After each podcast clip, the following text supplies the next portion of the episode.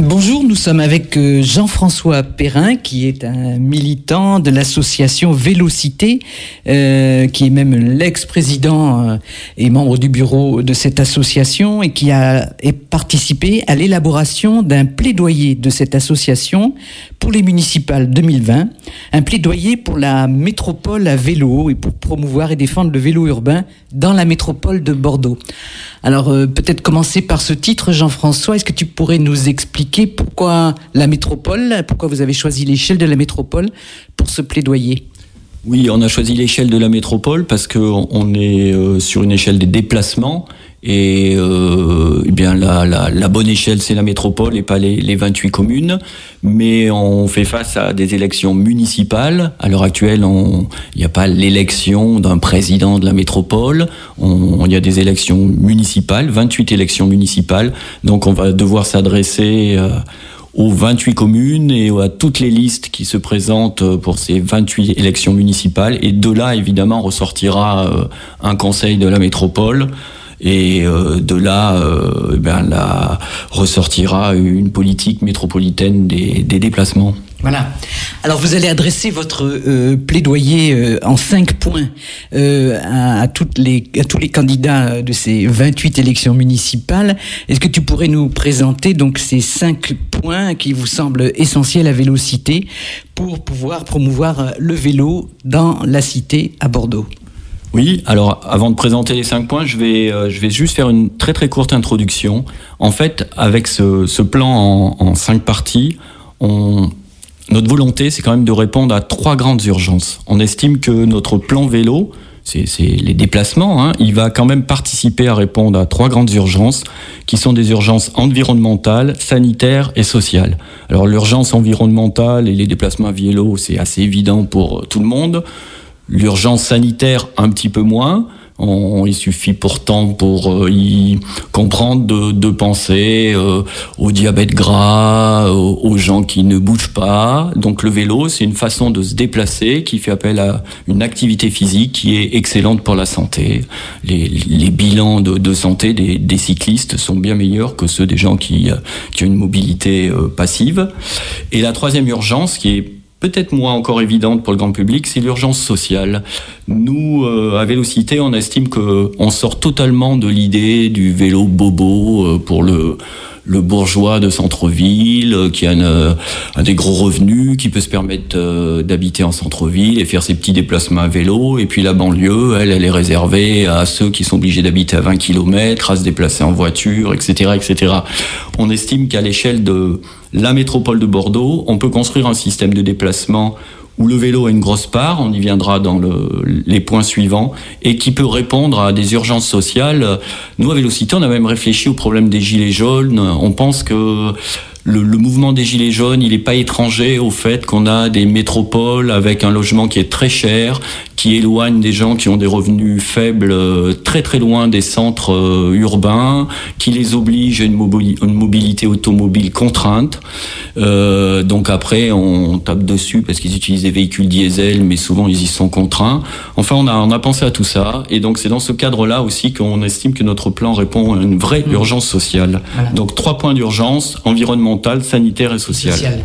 Alors donc ces points d'urgence, même si on arrive à convaincre à peu près tout le monde de, leur euh, importance, il va falloir euh, décliner les conditions par lesquelles passe euh, cette place du vélo dans la métropole. Donc c'est, je pense, l'objet des cinq points que tu vas nous présenter. Exactement.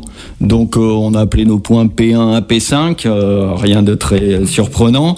Donc le premier point, c'est ce qu'on appelle un réseau cyclable à haut niveau de service. Le deuxième, c'est traiter les boulevards, en fait, un parc circulaire sur les boulevards. Le troisième point, c'est la question de l'intermodalité. Donc l'intermodalité avec l'automobile et l'intermodalité avec euh, un réseau ferré de type euh, transport ferré euh, à l'échelle de la métropole.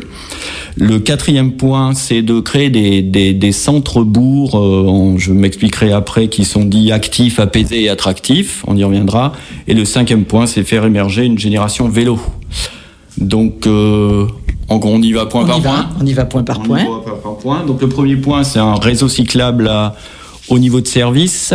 Donc l'idée, c'est de travailler un peu comme on a travaillé avec le, le tramway. Quand on a fait le tramway, on a dit, on fait une ligne de tramway, il y a un cahier des charges, un tramway, on, on passe pas d'une largeur de voie à un moment donné à une autre largeur de voie après, on l'interrompt pas à un moment donné, on construit des lignes qui ont un cahier des charges très précis, le tramway peut rouler. Donc nous, on veut faire des lignes cyclables avec un cahier des charges euh, très précis, contraignant, euh, qu'on a, qu'on a mis au point. C'est ce qu'on appelle des autoroutes cyclables par Alors, euh, oui, ça c'est plutôt un terme qui est utilisé au Danemark ou aux Pays-Bas où ils ont des parts modales de vélos qui sont très très importantes. Ils arrivent à plus de 50% parfois. Donc eux, ils en sont à faire, euh, oui, presque des autoroutes cyclables.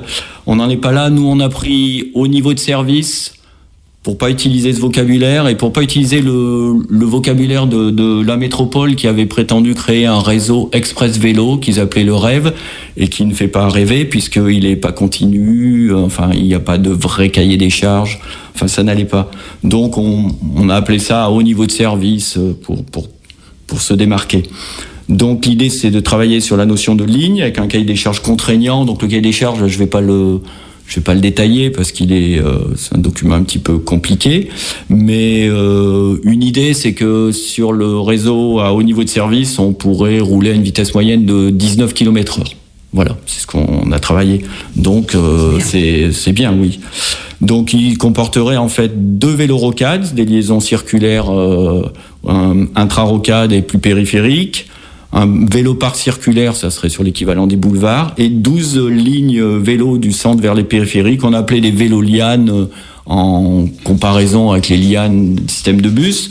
Donc ceux qui veulent peuvent aller sur internet, hein, notre site, ils trouveront toutes les cartes détaillées, les lignes sont construites, on a les itinéraires, on a réfléchi à où elles passaient, etc.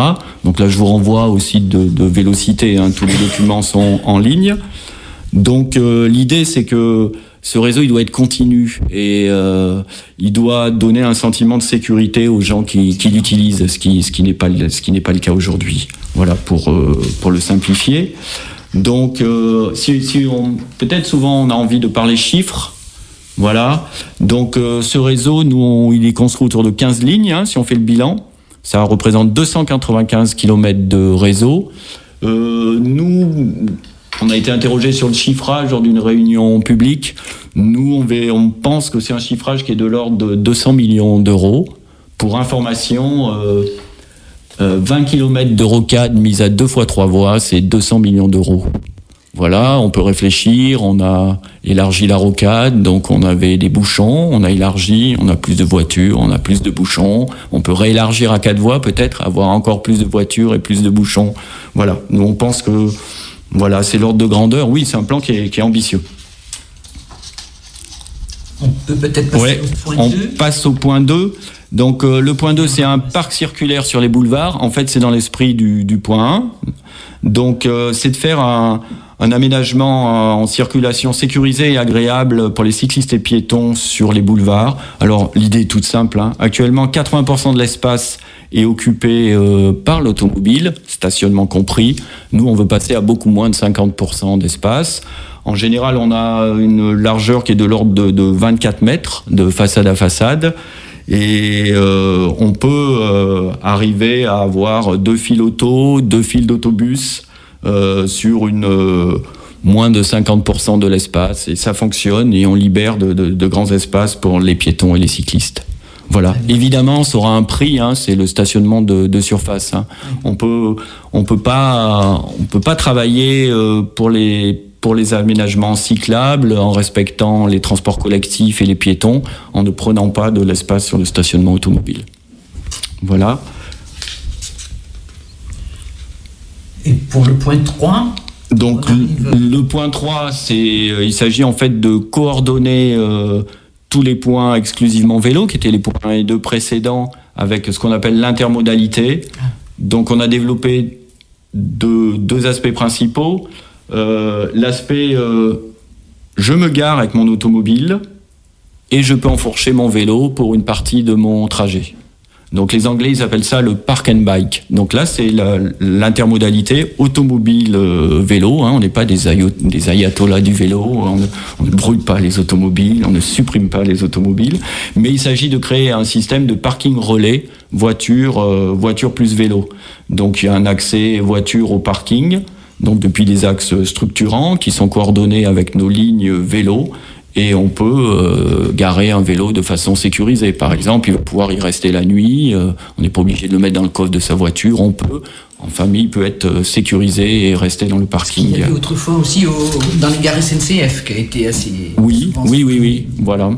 Donc, et, euh, ce point 3, donc, il prévoit la même chose pour des vélostations, pour une intermodalité avec le RER e métropolitain. Donc là aussi, on a travaillé sur les localisations de ces vélostations. Il y a un certain nombre de cartes qui sont disponibles hein, sur, sur l'Internet. Bien. Donc euh, le point 4 maintenant Donc le point 4, donc c'est les villes et centres-villes 3A. Alors la dénomination est ce qu'elle est. 3A pour nous ça veut dire actif, euh, apaisé et attractif. Donc euh, l'idée en fait c'est de travailler euh, sur des, centres-villes, centres-bourgs à l'échelle hein, des, 28 communes. Donc ça concerne les 28 communes. Pour Bordeaux ça serait plus euh, différents quartiers-centres hein, évidemment. Et de, de créer des, une amélioration du cadre de vie qui favorise la convivialité, la convivialité pardon, qui encourage le report modal vers la marche et le vélo. Et surtout, on pense que nos centres-villes euh, piétons, vélos, transports en commun vont dynamiser le commerce de proximité. On en est convaincu. Il y a de nombreuses études économiques qui montrent que, en fait, le commerce de centre-ville et de proximité vit surtout grâce aux piétons et aux cyclistes. Donc c'est un point pour nous qui est très très important. Voilà. Évidemment, euh, il faut un plan d'action pratique. Donc ça impose de, de réaménager, d'aménager ces centres-bourgs. Et là aussi, il faut pas, faut pas se faire d'illusions. Ça va se faire un petit peu au détriment du stationnement de surface euh, automobile. Euh, il va falloir diminuer des vitesses, il va falloir restreindre l'espace euh, aux voitures individuelles et réaménager l'espace. Mais évidemment, nous, on veut qu'on implique les habitants dans, ces centres hein, et impliquer énormément les, commerçants. Voilà, j'imagine que le, dernier point va concerner l'éducation populaire et la, et la formation euh, des gens euh, à toute cette nouvelle façon de vivre pour laquelle vous, vous battez. Oui, pour laquelle on milite. Oui, alors ça c'est un peu une difficulté dans le cadre des élections municipales parce qu'en fait si on regarde la compétence euh, éducative des, municipalités, euh, elle est a priori simplement au niveau de, des écoles primaires, puisque tout ce qui est collège et euh, lycée euh, sont de, la compétence des départements et de la région, respectivement. Donc on a essayé de se placer au niveau de la compétence municipale, c'est-à-dire au niveau de des écoles. Donc notre, notre objectif, c'est en 2026, 100% des enfants habitant à moins de 800 mètres de leur école, ils y vont à pied ou à vélo ou avec un autre mode actif. Donc si on veut donner un repère, 800 mètres, c'est moins de 15 minutes de marche et moins de 5 minutes euh, à vélo. Hein. Et donc euh, beaucoup de jeunes quand même habitent à moins de 800 mètres de leur, euh, de leur école. Merci Jean-François Perrin de, de, Vélocité. Et on peut aller sur le site de l'association pour trouver les informations complémentaires et les argumentaires de cette association.